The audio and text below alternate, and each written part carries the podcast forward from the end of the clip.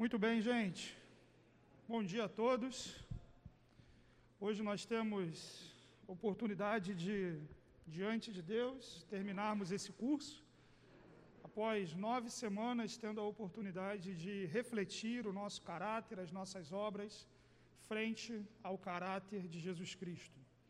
Ao longo desse curso, nós tivemos essa oportunidade. Nós fomos confrontados por isso em diversas circunstâncias Vimos o caráter de Jesus como homem perfeito e as suas obras como aquelas em que, uma vez transformados, devemos imitar.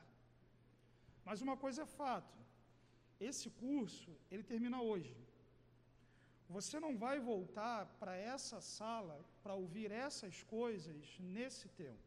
Vai voltar com outros propósitos. Mas esse curso termina hoje. Você não vai estar mais diante desse momento específico. No entanto, você vai continuar diante de algo. Não de algo, de alguém. Deus continua presente, não meramente nessa sala, não meramente aos domingos, mas presente o tempo todo. Por essa razão, como uma forma de direcionar e impulsionar tudo aquilo que vem sido dito ao longo dos últimos domingos, minha intenção nessa manhã é trabalhar com vocês o conceito de homens diante de Deus. Homens diante de Deus. Essa perspectiva de que Deus está presente, de que o meu Pai está presente, de que Deus está aqui e me vê de que os seus olhos contemplam toda a terra e de que absolutamente nada está fora do escopo da sua percepção. Essa realidade, esse cenário, esse fato, essa constatação e as implicações dela é aquilo que, no contexto da reforma protestante, tornou-se comum designar como coram del, uma expressão latina que basicamente significa diante de Deus. Mas não simplesmente diante de Deus, como todo ser humano se encontra, visto que Deus é onipresente, mas diante de Deus na atitude de temor e reverência, de se estar na presença do Deus Santo, onde quer que se esteja. De que esse caráter santo e perfeito que a Bíblia revela a respeito de Jesus Cristo, não se encontra encapsulado nas páginas da Bíblia ou na tela eletrônica da Bíblia no seu celular, mas se encontra numa presença real, viva, do Deus verdadeiro no qual estamos diante. Essa transformação do coração que falamos, esse caráter e atitudes transformados, tudo isso acontece diante de Deus. Os seus acertos e as suas vitórias acontecem diante de Deus. Assim também suas falhas, pecados, dúvidas, erros, temores acontecem diante de Deus. A nossa vida inteira, em todas as suas nuances, ela está diante de Deus. Sim, somos homens diante de Deus.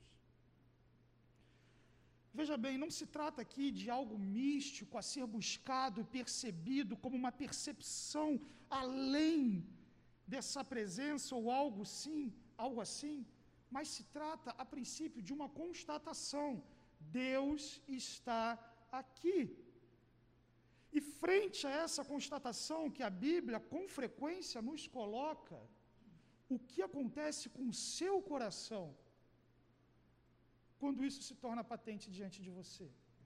Deus está aqui. Martin Lloyd Jones chega a dizer que essa é a coisa fundamental a mais séria de todas, que estamos sempre na presença de Deus. A mais séria de todas. Estamos sempre na presença de Deus.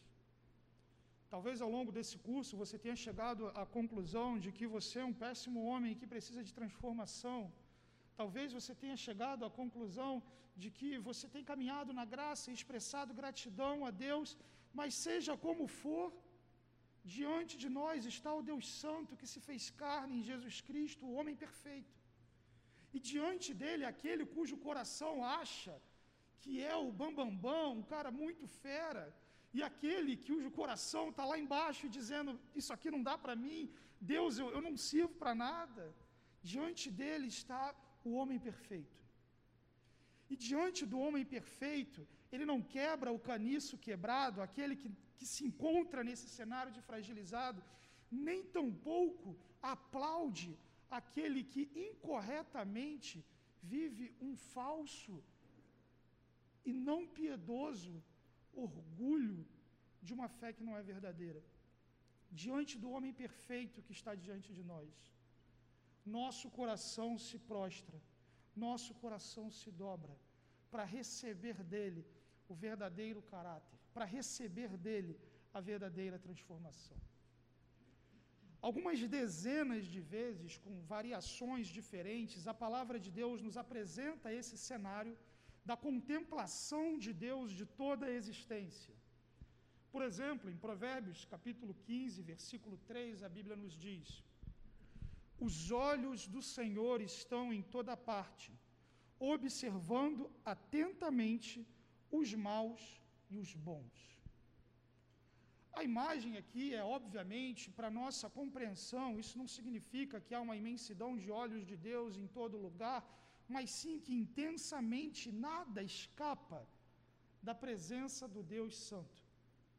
Ele sabe de tudo, ele vê tudo, ele está em todos os lugares, ele contempla, ele observa, perceba atentamente os maus e os bons.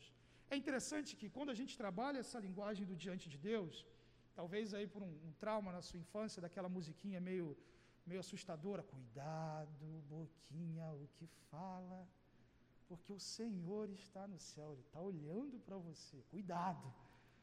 A gente normalmente tem só uma visão negativa disso. Deus está me olhando, então eu tenho que tomar cuidado. Mas a gente não adquire essa perspectiva positiva de que Deus está olhando atentamente os bons. Viste o meu servo Jó? tantos exemplos que vemos na palavra de Deus. Ele contempla o justo e o injusto, o bom e o mal. Não há maldade ou pecado encoberto diante do Senhor, mas também não há louvor e fruto de justiça que não sejam contemplados pelo nosso Deus. Se por um lado, sim, ele contempla e julga aqueles homens em seus pecados, eu quero inclusive nessa manhã enfatizar esse segundo grupo. A contemplação que Deus tem das expressões de transformação na vida daquele que tem caminhado com Cristo. Como que isso tem sido marcado na vida dessa pessoa? Que quando os olhos de Deus passam por essa pessoa, que quando o Senhor o olha atentamente, ele vê alguém que progressivamente tem se parecido mais com Jesus, que está consciente diante da sua presença, que tem não somente existido e esperado o céu chegar, mas tem estado envolvido com o Senhor e com a sua obra. E para isso eu quero alicerçar a nossa aula de hoje no texto de 2 Crônicas, capítulo 16, versículo 9. Obviamente, nós não vamos lidar apenas com esse texto, como faríamos num sermão expositivo, mas nós retornaremos a ele com frequência e o conceito central que ele traz é aquilo que efetivamente nos direcionará. Segundo Crônicas, capítulo 16, versículo 9, também aparecerá na tela. Sim diz a palavra de Deus.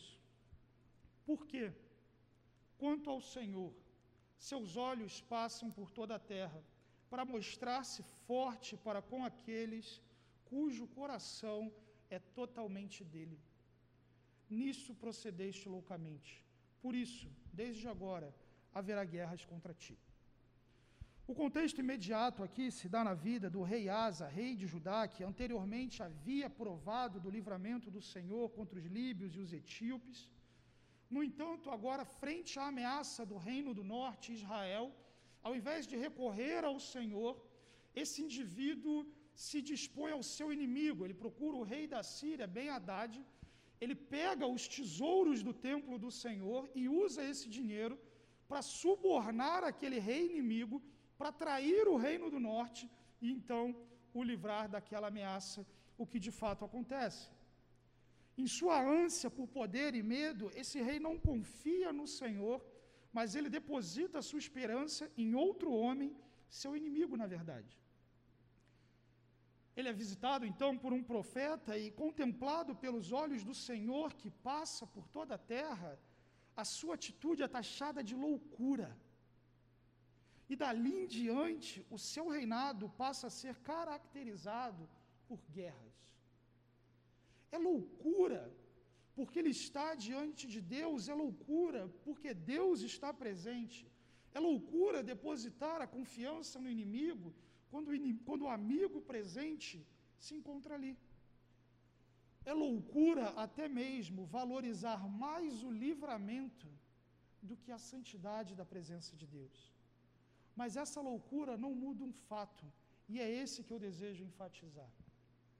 A palavra de Deus nos diz, e eu quero que esse texto ecoe na sua mente ao longo de todo esse nosso tempo aqui, dessa semana, de, da sua vida.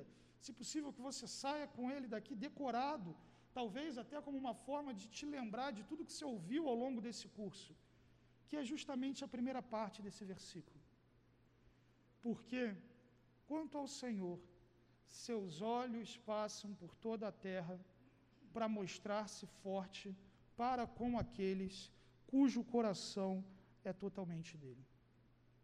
Deus está presente e à procura de homens que sejam dele, cuja lealdade é dele, sem convicções e lealdades divididas, conscientes da bendita presença de Deus Homens cujo caráter de Cristo se encontra presente se alegram na presença do Pai. Os olhos de Deus passam por toda a terra, passam por essa sala, contemplam o nosso coração, e é sim desejo de Deus encontrar homens cuja totalidade da vida se encontre rendida ao Senhor.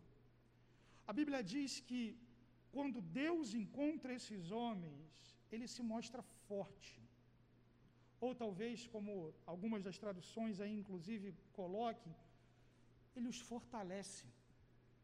O Deus forte torna fortes homens cujo coração é dele. Ele os impulsiona à santidade, ao serviço, à maturidade, ele os direciona em sabedoria, em entendimento, ele os faz verdadeiros homens. Isso se encontra acontecendo, meus irmãos. Não é um versículo que a gente olha e, e, e, talvez leia e não se lembre. Não. Isso está acontecendo. Deus nos contempla e deseja encontrar em nós homens cujo coração é totalmente dele. Mas como você sabe que você é um desses homens? Como você pode dizer, olha, eu identifico que tenho caminhado em direção a, a viver na esfera em que a minha lealdade pertence ao Senhor, em que eu vivo diante de Deus e diante dessa presença de Deus eu sou fortalecido e encaminhado por Ele. Para responder isso, nessa conclusão de curso, eu quero pensar em três marcas que podem nos instruir e nos mostrar efetivamente que, contemplados pelos olhos do Senhor, temos sido vistos fortalecidos e direcionados por uma vida diante de Deus. E essas três marcas, então, são hombridade verdadeira, comunhão autêntica e frutificação crescente. É claro que há diversos aspectos na palavra de Deus que poderíamos considerar, mas espero que a partir dessas três marcas consigamos absorver o todo ou grande parte daquilo que se espera da vida de alguém que tem caminhado com Deus. Hombridade verdadeira, comunhão autêntica, frutificação crescente. A primeira dessas marcas, então, hombridade verdadeira. Pense aqui o caráter de Cristo apenas possível aos salvos. Talvez você não esteja familiarizado com a palavra hombridade, especialmente porque ela atualmente faz parte daquele hall de palavras que desapareceram praticamente. Dificilmente você vai ver uma matéria de notícia dizendo aquele é um homem caracterizado por hombridade. A bem da verdade, quando eu fiz essa pesquisa, a, a primeira matéria que apareceu, mulheres podem ter hombridade? Então, é, é, não é algo que vai estar presente, não é algo que vai ser valorizado, não é algo que vai ser incentivado. No entanto, a palavra hombridade ela vem do espanhol, palavra anônima, é, análoga, na verdade. Basicamente, homem para homem, idade. O sufixo que dá a ideia da qualidade de ser de algo. Como que algo é, como que algo se expressa. Dessa forma, quando falamos hombridade, implicamos em dizer ser homem do jeito certo. Homem como homem deve ser. O que, no caso, e efetivamente como a palavra é usada, implica em retidão de caráter, dignidade, honradez. No entanto, nesse mundo caído, muito da designação e expectativa do que se espera de um homem é absolutamente tocado pelo pecado. De modo que, quando falamos de hombridade, homem do jeito que homem tem que ser, precisamos falar hombridade verdadeira.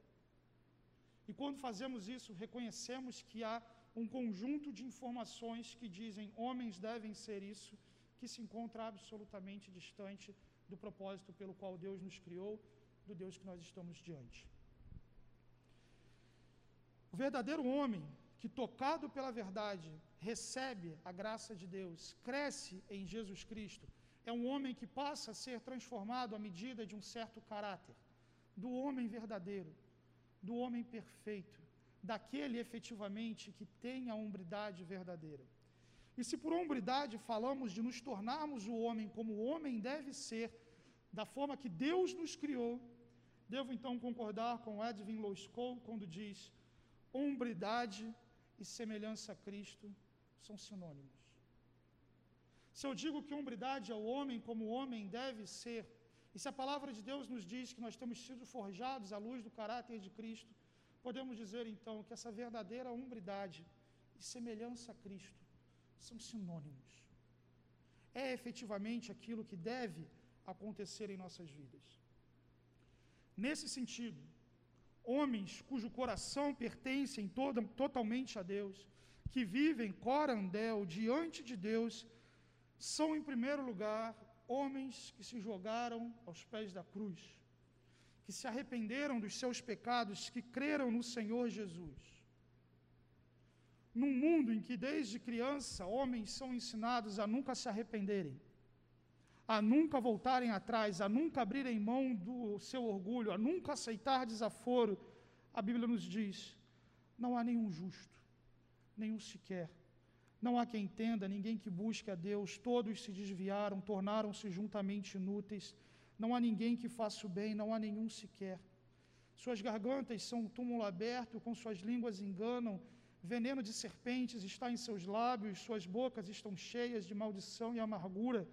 Seus pés são ágeis para derramar sangue, ruína e desgraça marcam os seus caminhos e não conhecem o caminho da paz. Aos seus olhos é inútil temer a Deus. Se por um lado há homens cheios de si que são incapazes de olhar e se arrepender, por outro lado a Bíblia olha para esse coração e diz: sem esse caráter, sem esse coração se dobrar aos pés da cruz e crer no Senhor Jesus, é impossível essa hombridade verdadeira. É impossível efetivamente viver diante de Deus dentro daquilo que a palavra de Deus nos apresenta. O ensino da Bíblia, meus irmãos, é que nós desaforamos a Deus, nós pecamos, nós nos desviamos, e a consequência disso é a morte. Entregues a nós mesmos, o nosso fim é uma vida inútil, separada de Deus, sem provarmos da graça, do que implica em vivermos diante de Deus, sem provar da vida verdadeira, da graça bendita. Nesse cenário, nessa condição, quando os olhos de Deus passam pelo coração desse homem, cheio de si, mas vazio de Deus, ele não fortalece. O seu coração é marcado por um distanciamento constante do Senhor. E o seu fim, se continuar nesse caminho, é a desgraça eterna. Mas não precisa ser assim. A Bíblia nos diz que Deus nos amou de tal modo que enviou Jesus Cristo para morrer pelos nossos pecados naquela cruz. Ele pagou naquela cruz pelos nossos pecados. E ele ressuscitou, ele está vivo. De tal modo que a Bíblia nos diz que se com a tua boca confessares ao Senhor Jesus e em teu coração creres que Deus o ressuscitou dentre os mortos, você será salvo. Pense em tudo que você ouviu desde o começo desse curso. Pensa no que você está ouvindo hoje. Entenda, se você tentar viver cada, qualquer uma dessas coisas, sem antes dobrar seus joelhos diante de Jesus e confessá-lo como seu Salvador, o máximo que você vai conseguir é ser um legalista frustrado. Você precisa se arrepender, crer em Jesus antes de tudo. É possível que você esteja frequentando esse curso aqui e ainda não tenha feito isso. E aprendendo sobre o que significa ser um homem. E é necessário que algo anterior aconteça. Os olhos de Deus estão aqui. Deus está aqui. Não porque isso aqui é um ambiente de uma igreja, mas porque o Senhor está presente.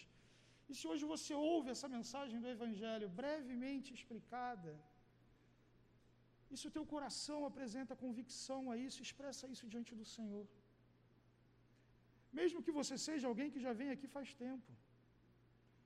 A pessoa que, colega de trabalho do homem que escreveu o livro que estamos estudando, Homens Mais Parecidos com Jesus, Davi Murphy, seu colega de trabalho, grande acadêmico, Carlos Oswaldo Pinto, já falecido, seu testemunho de conversão é marcado no terceiro ano do seminário. Filho de uma família crente, vivida nessa condição. No terceiro ano do seminário, aquele homem ouve o Evangelho mais uma vez. E naquela circunstância, o seu coração é desnudado diante de Deus e ele crê.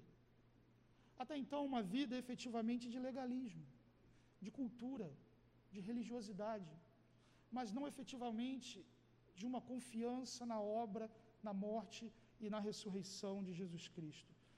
Você quer ser esse homem que realmente desfruta de tudo que tem sido dito aqui? Em primeiro lugar, aceite o presente da salvação em Jesus Cristo. Creia no Senhor Jesus. E se você tem dúvidas em relação a isso, procure ajuda. Eu me encontro aqui, os homens se encontram aqui. As portas estão abertas para isso. Mas é possível que você já tenha feito isso, crido em Jesus, entregue sua vida a Ele, mas por alguma razão a sua lealdade se encontra dividida entre o Evangelho de Jesus e propostas e cosmovisões mundanas essa falsa hombridade que nós colocamos aqui. Essa falsificação do caráter daquilo que o homem deve ser. Uma identidade distinta de Cristo, mas aplaudida pelos demais homens. Eu tenho certeza que vocês podem ir muito além da lista que eu vou colocar aqui. E a coloco apenas para tentar tipificar de forma abrangente. Mas marcas de uma falsa hombridade. Ter vitória profissional a qualquer custo nem se pensa que Deus está presente. Conservar, ampliar e demonstrar status por poder e finanças, tudo como um fim em si mesmo. Ter sua esposa troféu, ao tempo em que esconde bem suas amantes ou mesmo as exibe. Fazer valer sua opinião em todo caso, mesmo que valendo-se de violência. Cobrar e se vingar quando ofendido ser esperto, sagaz, segundo o mundo. É possível que você pense num colega de trabalho que já foi elogiado por alguma dessas marcas, que é bem visto por algumas dessas marcas. Fulano faz e nunca é pego. Esse sabe roubar. Essa falsa hombridade de alguém que, ainda que elogiado pelo mundo, se encontra absolutamente distante da proposta do que é o caráter de Cristo. Essa vida, irmãos, quando contemplada pelos olhos do nosso Senhor, não é fortalecida. Muito pelo contrário, o Senhor Jesus, em Lucas capítulo 12, nos conta a história de um homem que escolheu viver assim. Ele nos diz que em determinado momento esse homem traz a seguinte declaração: Então direi à minha alma: Tens em depósito muitos bens para muitos anos. Descansa, come, bebe, regala-te. Mas Deus lhe disse: Louco, essa noite te pedirão tua alma. O que tens preparado? Para quem será? A proposta de Jesus é: essa falsa hombridade não te prepara para a realidade de como as coisas são. Essa falsa hombridade não te prepara para o fato de que Deus está presente. E se hoje não há uma consciência disso, estaremos todos claramente diante dele no dia do juízo. Em Apocalipse, capítulo 2, versículos 4 e 5, o Senhor Jesus escreve à igreja de Éfeso e ali ele declara: na verdade, diz a igreja de Éfeso: Contra você, porém, tenho isso. Você abandonou seu primeiro amor. Lembre-se de onde caiu. Arrependa-se, pratique as obras que praticava no princípio. Se não se arrepender, virei a você e tirarei o seu candelabro do lugar.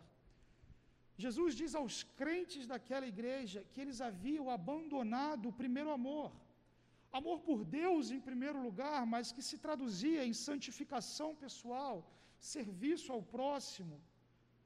Homens e mulheres nesse cenário que se afastaram do Senhor, eles abandonaram esse amor, mesmo tendo sido alcançados por eles. Eram crentes, mas pararam de crescer passaram a viver somente para si. Jesus diz: lembra de onde você caiu. O que está travando a vida?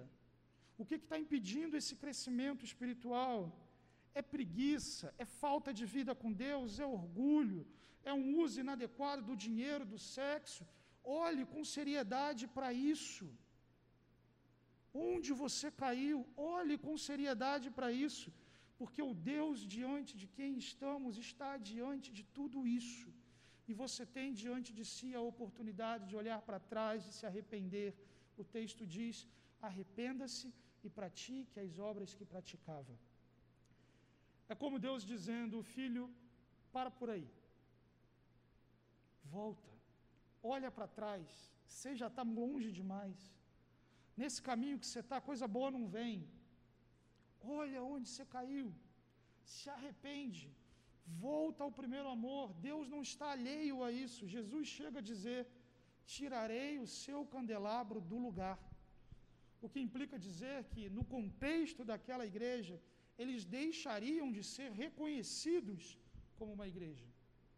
Uma disciplina severa não significa perder a salvação, mas sim toda autoridade, beleza, vida, comunhão, proteção e tantas coisas que advêm do fato de sermos família de Deus, igreja de Cristo. Mas não nos esqueçamos, porque quanto ao Senhor, seus olhos passam por toda a terra para mostrar-se forte para com aqueles cujo coração é totalmente deles. Estamos na presença de Deus, irmãos. Isso aqui é provado, essa bondade, fortalecimento de Deus, a primeira marca é uma hombridade autêntica. Caracteriza alguém que está diante de Deus. E que só é possível na vida daqueles que creem em Jesus como seu Salvador, que perseveram nisso. Todas essas expressões de caráter de Jesus só são possíveis se antes passarmos pelo arrependimento. E quando os olhos de Deus, que olham o tempo todo e contemplam o nosso coração, quando Deus olha o seu coração, o que, que Deus está vendo? Quando Deus olha o seu coração, que tipo de homem Deus está encontrando? A quem esse coração pertence? Jesus nos diz que onde o seu tesouro estiver, aquilo que é precioso, aquilo no qual você significa a sua vida, a sua suprema lealdade, onde o seu tesouro estiver, seu coração vai estar ali. A quem seu coração pertence?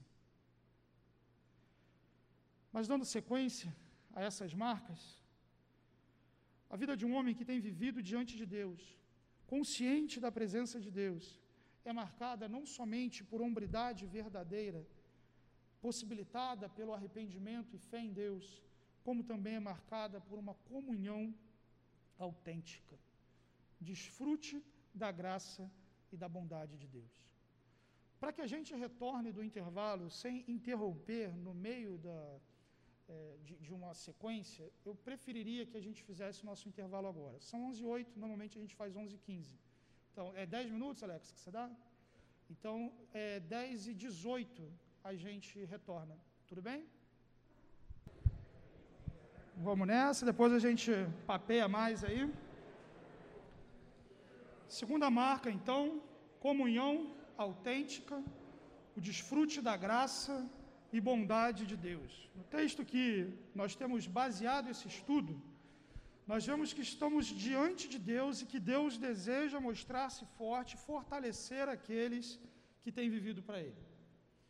Isso implica necessariamente em um relacionamento com Deus, em ser encontrado por Ele, envolvido com Ele. De maneira quase análoga, em sua conversa com a mulher samaritana, em João capítulo 4, versículo 23, Jesus apresenta uma ação de Deus de quem estamos diante. A palavra do Senhor nos diz: No entanto, está chegando a hora, e de fato já chegou, em que os verdadeiros adoradores adorarão o Pai em espírito e em verdade. São esses os adoradores que o Pai procura.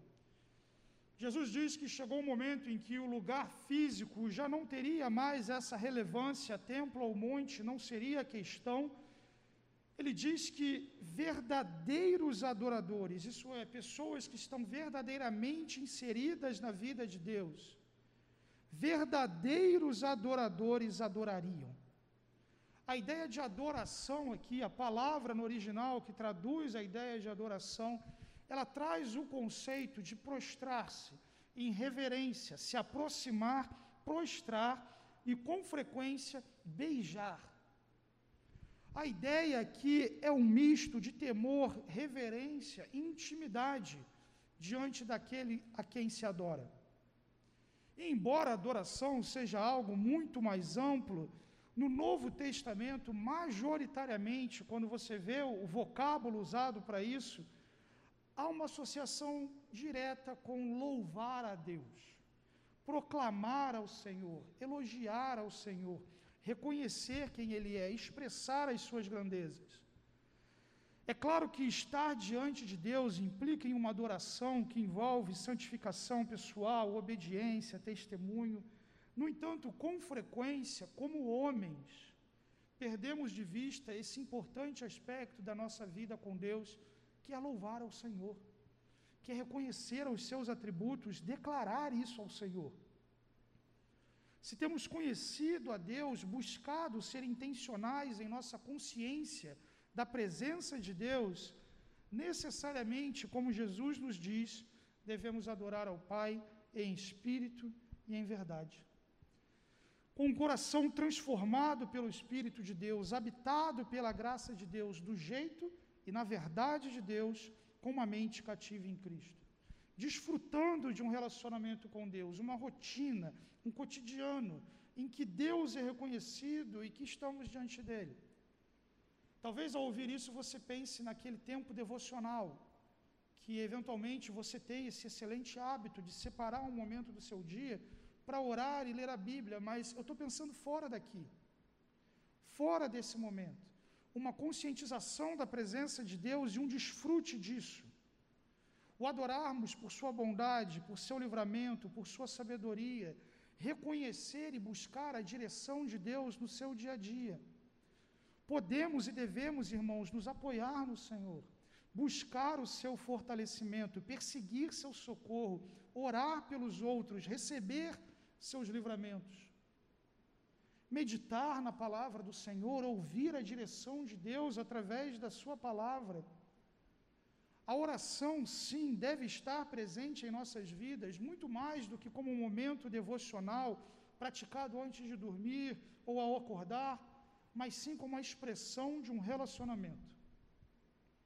Nas Escrituras, por exemplo, nós vemos exemplo, o cenário de um homem com acesso direto ao alto escalão do governo mais poderoso. Alguém com grandes responsabilidades e certamente com grandes cobranças. Um certo dia de trabalho, ele comparece diante do seu chefe, do rei, não qualquer rei, mas o homem mais poderoso de então. E mesmo ciente das suas responsabilidades profissionais, lidando com essas responsabilidades, o coração desse homem se encontra voltado para Deus diante de Deus. Ele está consciente de que ele está não somente na presença de um grande rei humano, ele se encontra na presença do Rei dos Reis.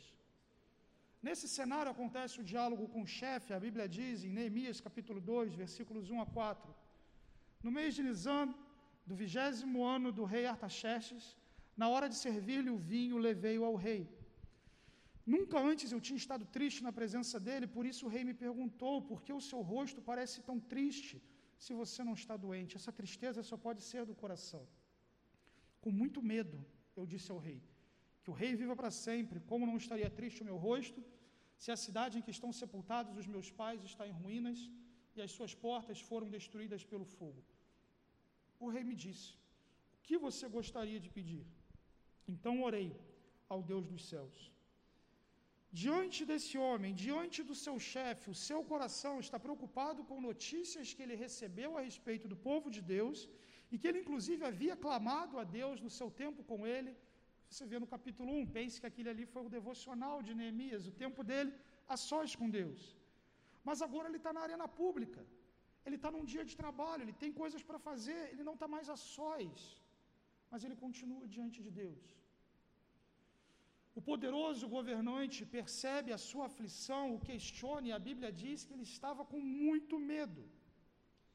Ele tem medo porque alguém naquela condição poderia não simplesmente ser demitido. Você já teve medo de pedir alguma coisa para o chefe? De dar uma notícia ruim para o chefe? Agora pense que para ele a consequência não seria talvez perder o seu emprego, mas algo de um pouco mais risco.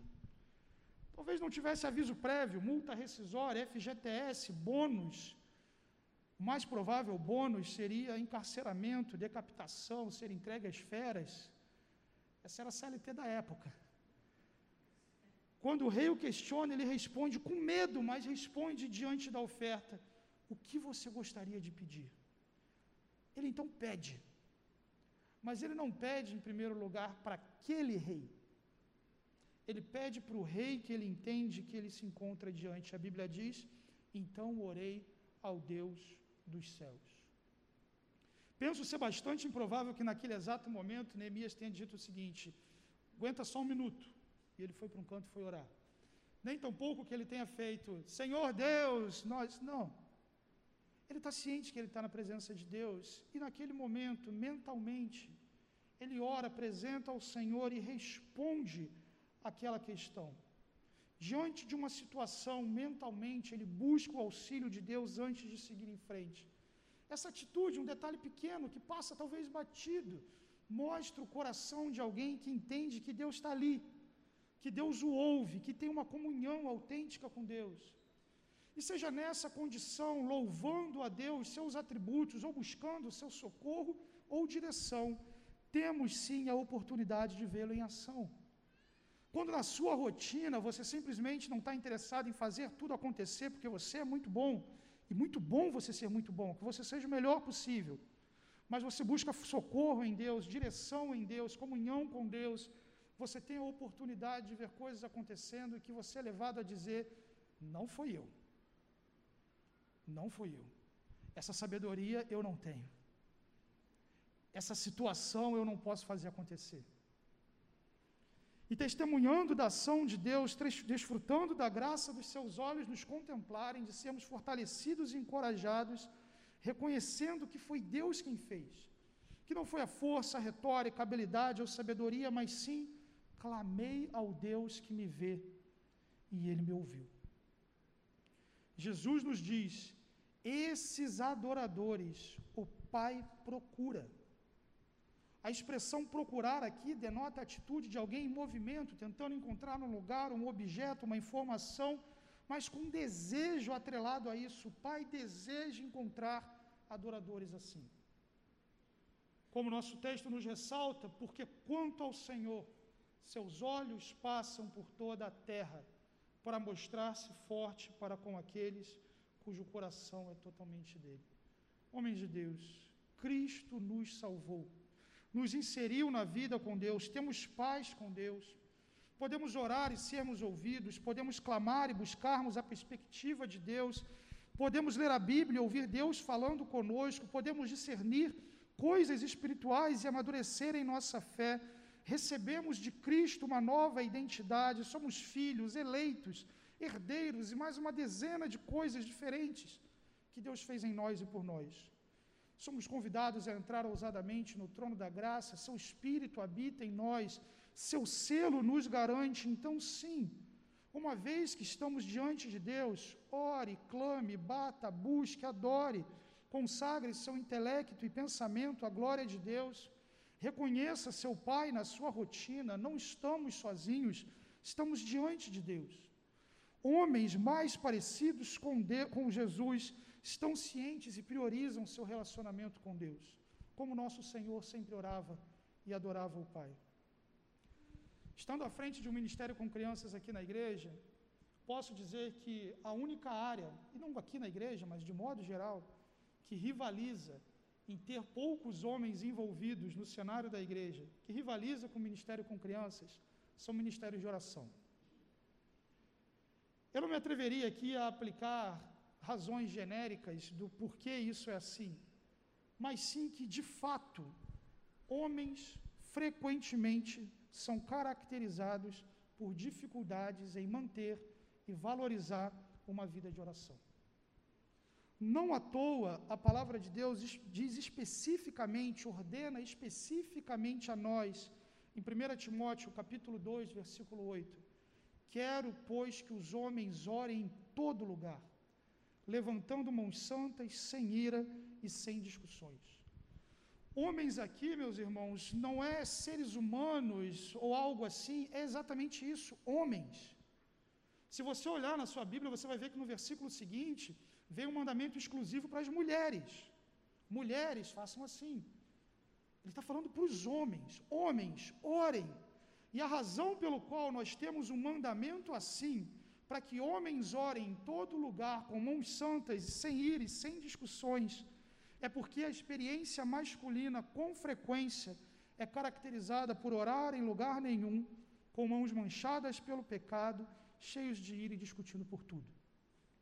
Não deve ser assim. Homens que intentam ser mais parecidos com Jesus devem ser marcados por uma comunhão autêntica e viva com o Senhor, orando em todo lugar. Homens de oração que desfrutam da presença de Deus, cujo coração está nele e nele, está, e nele, são, e nele é fortalecido. Você tem a oportunidade de, no seu carro, falar com Deus. Não vai fechar o olho. A menos que você tenha um Tesla, aí tudo bem. Você tem a oportunidade de ouvir da palavra de Deus, tantos serviços com audiobooks excelentes. Gasto uma hora de carro, 15 minutos cada trecho de ir e voltando em casa. Isso dá uma hora por dia. São cinco horas por semana de dias úteis. Dá basicamente um audiobook por semana. Olha quanta coisa a gente pode aprender assim. Quanto tempo a gente gasta e a gente não aproveita. De orar, de reconhecer, de perceber necessidades e ao invés da nossa mente viajar em preocupações em torno dessa necessidade, colocá-la aos pés do Senhor. Deus, meu coração está aqui ansioso.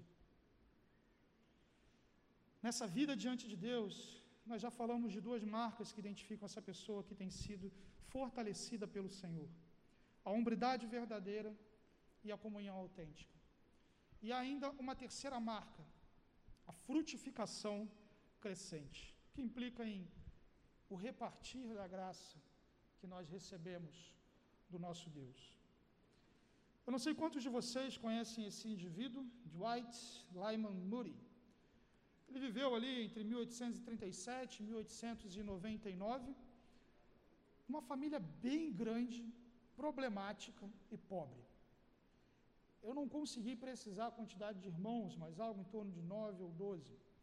Seu pai faleceu, ele ainda era criança, pai alcoólatra, morreu aos 41 anos. Essa mãe viúva teve que cuidar dessa família inteira. E por que eu escolho a história desse homem para ilustrar esse nosso terceiro ponto? Porque é um homem altamente improvável. Altamente improvável pelas suas condições financeiras, pelo seu cenário social, altamente improvável pelas suas influências, fruto da condição que se encontra. E isso para nós é a esperança de que Deus não se assusta com o nosso pecado ou a nossa condição. Se até aqui você está ouvindo isso tudo e você está falando, puxa, isso é demais para mim, Deus não está assustado com isso. Ele tem poder para pegar esse teu coração, te fortalecer e te levar para uma vida intensa diante dele. E esse homem improvável, aos 17 anos, vai para Boston. Começa a trabalhar com o tio dele numa sapataria. O tio dele exige que ele frequente uma igreja. Ele não é convertido, ele está lá por obrigação, quer manter o emprego. E Em determinado momento, o professor da escola bíblica daquele local fala: Eu entendo que eu tenho que pregar o evangelho para esse menino. Ele entra naquela sapataria, coloca a mão no ombro daquele menino e diz: Olha, Jesus morreu pelos seus pecados, ele ressuscitou. Ele não queria fazer isso, ele estava cheio de medo de fazer isso. Mas o Espírito dá clareza, ilumina aquele menino crê. E ele crê e, o Senhor começa a agir na vida dele de um modo que ele começa a amadurecer na fé. E Deus começa a usá-lo no cenário das escolas bíblicas nos Estados Unidos. Aquilo era bem diferente do que é a escola bíblica hoje, tá, gente? Na verdade, escola bíblica não, das escolas dominicais. Era bem diferente. Era uma escola mesmo, português, matemática, para as crianças pobres da região que não podiam estudar ao longo da semana. E aquele homem vai numa dessas escolas que tinham algumas dezenas de crianças e ele diz: Eu posso dar aula? E falam para ele: Você pode dar aula para tantas crianças quanto você puder. E ele então tá bom. Ele sai por aquela cidade, ele começa a falar com todas as crianças que ele encontra. E no primeiro domingo ele traz algumas dezenas, depois algumas centenas. E em dado momento, aquilo se tornam milhares. E ele começa a aprender a pregar o Evangelho, ele começa a pregar o Evangelho para essas crianças e para adultos. De modo que o ministério de Muri passa a ser caracterizado como de outros grandes homens da fé, como por exemplo Spurgeon, em certo momento, eles são contemporâneos, ele diz: se Deus pode usar Spurgeon, ele pode me usar também. Efetivamente, esse homem vai caminhar com Deus, viver com Deus, testemunhar ao longo de toda a sua vida, de modo que estima-se que seu ministério tenha alcançado em torno de 500 mil pessoas, tendo inclusive tido a oportunidade de pregar na igreja do Charles Spurgeon. Mas há um episódio marcante na sua vida que acho que caracteriza muito essa frutificação do que Deus fez na vida dele. O discurso para o Clube dos Céticos.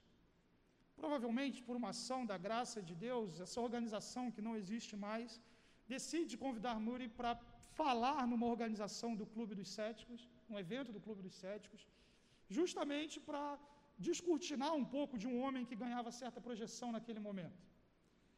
Ele aceita e ele comparece diante de 5 mil pessoas de diversos clubes ao longo de todos os Estados Unidos. Ele abre em Deuteronômio capítulo 32, versículo 31, a rocha deles não é como a nossa rocha, sendo os nossos próprios inimigos os juízes.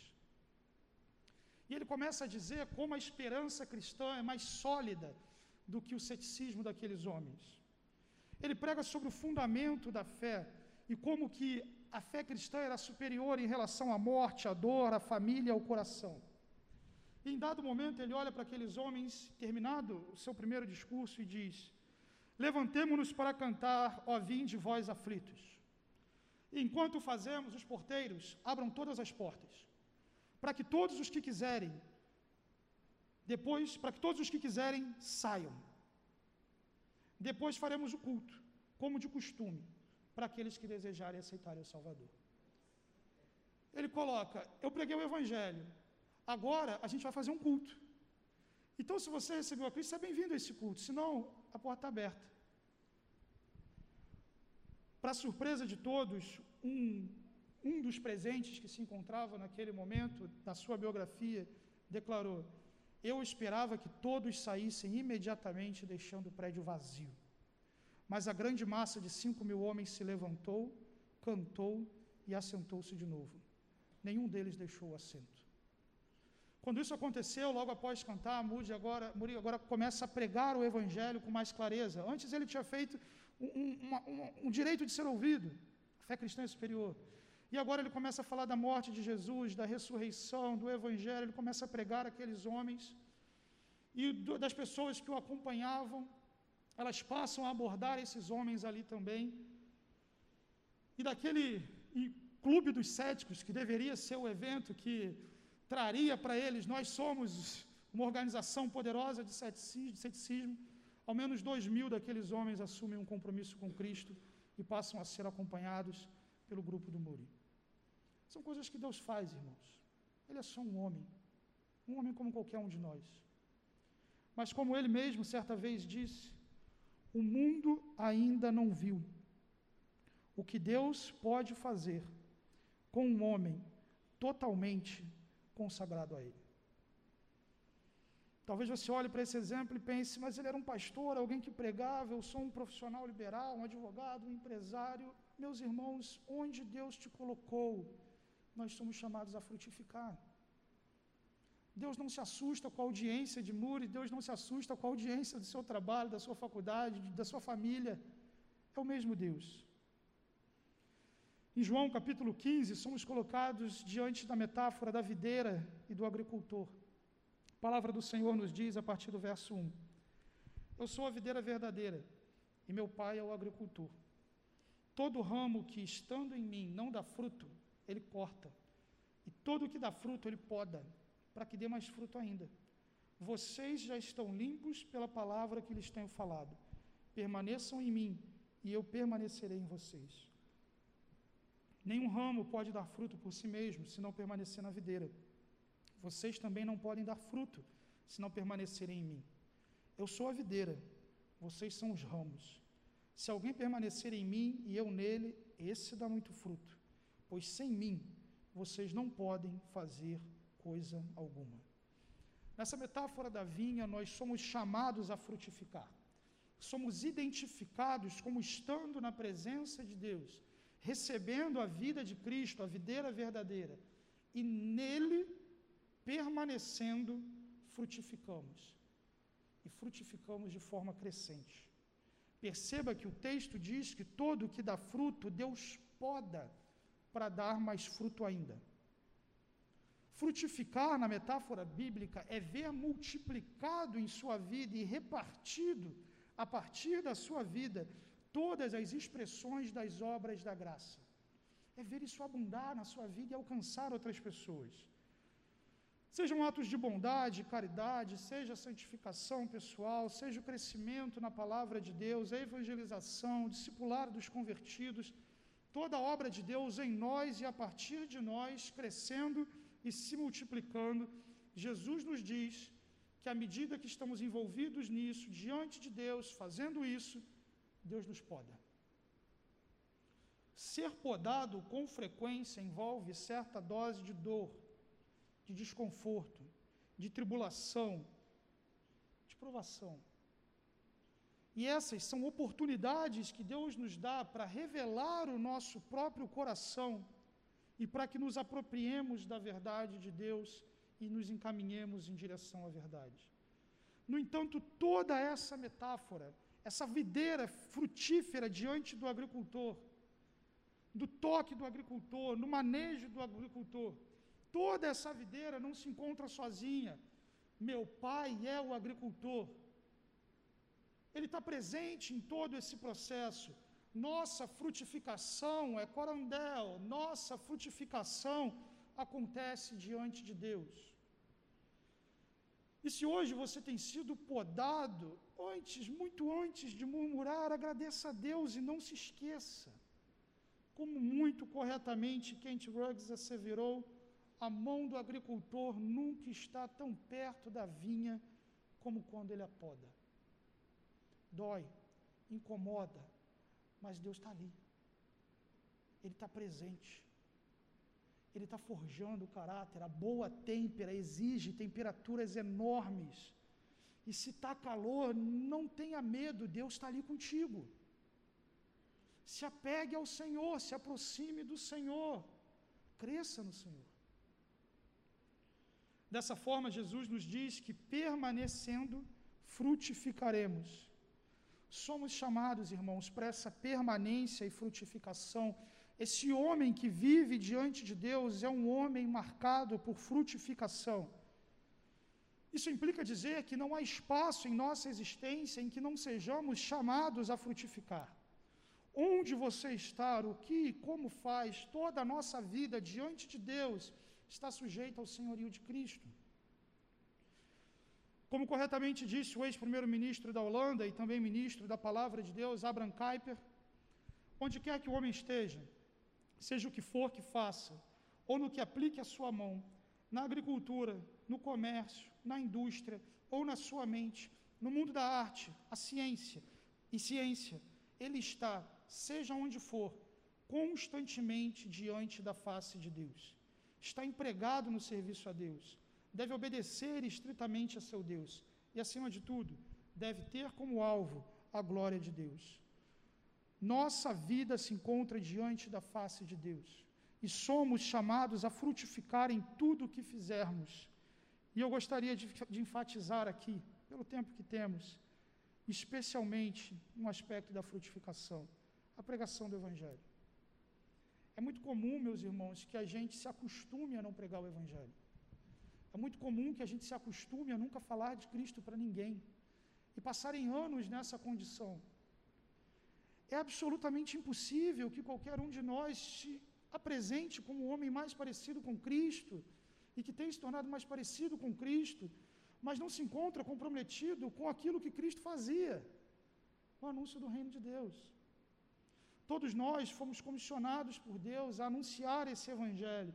É nossa responsabilidade, nosso privilégio. Não podemos viver ignorando o fato de que Cristo morreu pelos pecadores, está vivo e nos confiou essa missão. Ignorando o fato de que existe o inferno e juízo de Deus. Ignorando que essa missão de proclamar é minha. E eu ignoro isso, meus irmãos, quando eu vejo pessoas apenas como mais uma que passa na vida, e não como alguém por quem Cristo morreu. A pessoa que limpa a sua casa, tantos anos, tanta intimidade familiar. O barbeiro, dizem que o homem é mais fiel ao barbeiro do que a mulher pode ser em qualquer serviço que ela usa. O frentista, o colega de trabalho, e tantas e tantas outras pessoas que não pertencem ao Senhor e que Deus nos dá a oportunidade, em maior ou em menor grau, termos a oportunidade de convivermos, de testemunharmos, de lhes falar do amor de Deus. E nos piores casos, homens que têm relegado a missão de anunciar a Cristo aos próprios filhos, para a esposa, e não assume esse papel, não anuncia a salvação dentro de casa. Não é para ser assim, irmãos. Se hoje você não é capaz de apresentar esse evangelho, eu não sei fazer isso, eu não sei que versículos, eu não sei como seguir. A gente é igreja, a gente está aqui para crescer junto. Você me procura, você procura outros irmãos maduros na fé. A gente vai caminhar junto em relação a isso. Mas o que hoje penso ser mais importante, mudarmos a nossa mente para entendermos que Deus não nos chamou para nos livrar do inferno, e vivemos enquanto aguardamos o céu chegar e até lá a gente se diverte, se entrete ao máximo nessa terra. Não. Há uma intencionalidade do Deus soberano onde você se encontra. Há uma intencionalidade de Deus e deve existir uma intencionalidade nossa, como servos de Deus que estão diante de Deus.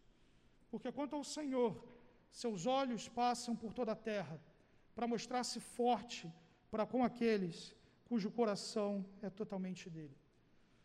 Quando eu vejo essa frase e olho para aquela célebre frase de Moody, também quase análoga, vejo uma grande relação quando ele coloca: o mundo ainda não viu o que Deus pode fazer com um homem totalmente consagrado a Ele. Creio que retornar a essa frase é importante porque deveríamos responder a isso em oração. Na verdade, penso que deveríamos concluir esse curso em oração. Deus faz de mim esse homem totalmente consagrado. Me usa, Senhor, na minha família, no meu trabalho. Quebra meu coração, me faz sensível à tua missão. Me deixa incomodado de ter gente que não te pertence anos na minha vida e eu não testemunhar. Deus faz de mim esse camarada que o coração é totalmente seu. Eu quero ser esse homem.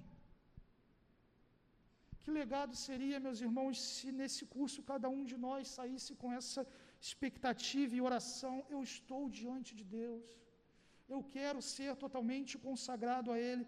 Que coisa maravilhosa seria se cada um de nós saísse daqui disposto a anunciar a Cristo a outras pessoas, assumir o pastoreio do seu lar, a orar e viver uma vida com o Senhor a servir na igreja local, a lidar com seriedade com o pecado, homens mais parecidos com Jesus.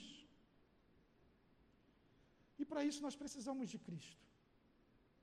Para tudo que foi falado nesse curso, para tudo que foi falado hoje, para esse coração totalmente de Deus, você precisa de Cristo. Pela sua própria força você não consegue. Talvez tudo que eu falei aqui pode ter caído como um caminhão de areia nas suas costas e você falado: o que, que eu vou fazer com isso tudo em cima de mim? Vinde a mim, todos vós que estáis cansados e oprimidos, e eu vos aliviarei. Aprendei de mim que sou manso e humilde de coração, e eu vou dar descanso para vocês. Pega isso e, se, e comparece diante de Cristo e diz: Jesus, eu entendi. Para onde eu tenho que ir? Mas eu não sei chegar lá. Me, me tira daqui, me pega pela mão, me ajuda, me fortalece. Me ajuda a ser homem do jeito que o Senhor é. Me ajuda a viver a coisa do jeito que ela é. Quando seus olhos me contemplam, eu quero que o meu coração esteja diante do Senhor.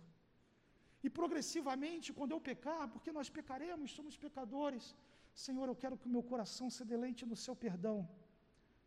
Não me deixe esconder pecados, viver acostumado com isso. Eu quero o seu perdão. Esse caráter de Cristo que nós vimos ao longo de todo esse curso, as obras que esse caráter produz, nós somente poderemos fazer com a força do Espírito do nosso Senhor, vivendo diante do Deus que se encontra perante nós. E hoje, para concluirmos, irmãos, nós vimos que tudo isso acontece diante de Deus. Sabemos que temos vivido corandel diante de Deus quando somos marcados por essa hombridade autêntica, por comunhão verdadeira e por frutificação crescente. Se hoje essas marcas elas estão presentes na sua vida, louvado seja o Senhor por isso que o seu coração não se orgulhe, mas sim que você continue crescendo e seja fortalecido pelo Senhor. Mas se elas não estão presentes em sua vida, Deus não se assusta com o seu pecado e Ele não se cansa dos nossos recomeços, desde que eles sejam sinceros. Se essas marcas não estão presentes na sua vida, se arrependa. Se for o caso, peça ajuda. Você não está sozinho nessa. Todo mundo aqui está na mesma caminhada. Todo mundo aqui peca, é pecador. Todo mundo aqui necessita da mesma graça, da mesma cruz, do mesmo túmulo vazio. Todo mundo aqui recebe vida do mesmo Espírito.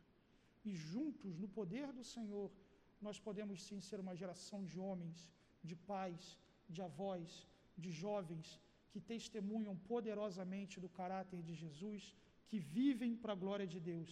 Homens mais parecidos com Jesus, que são totalmente dele.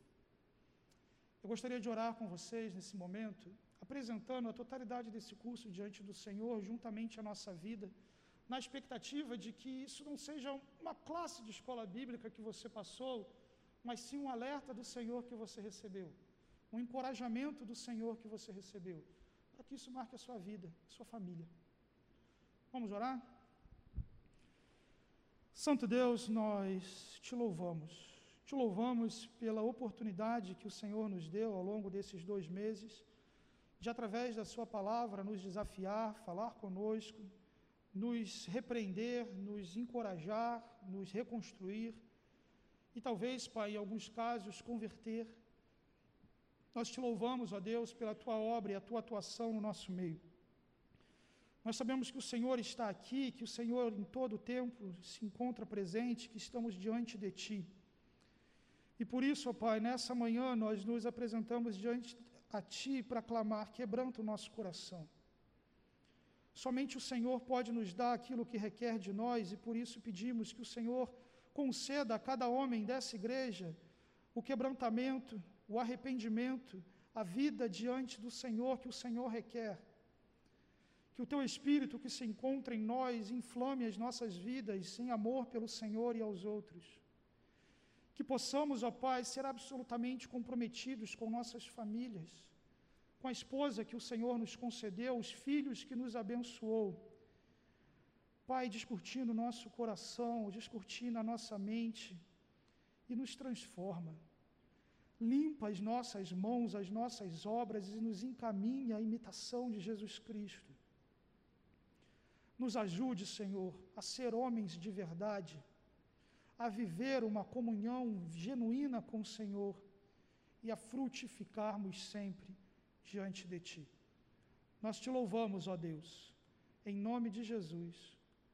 Amém.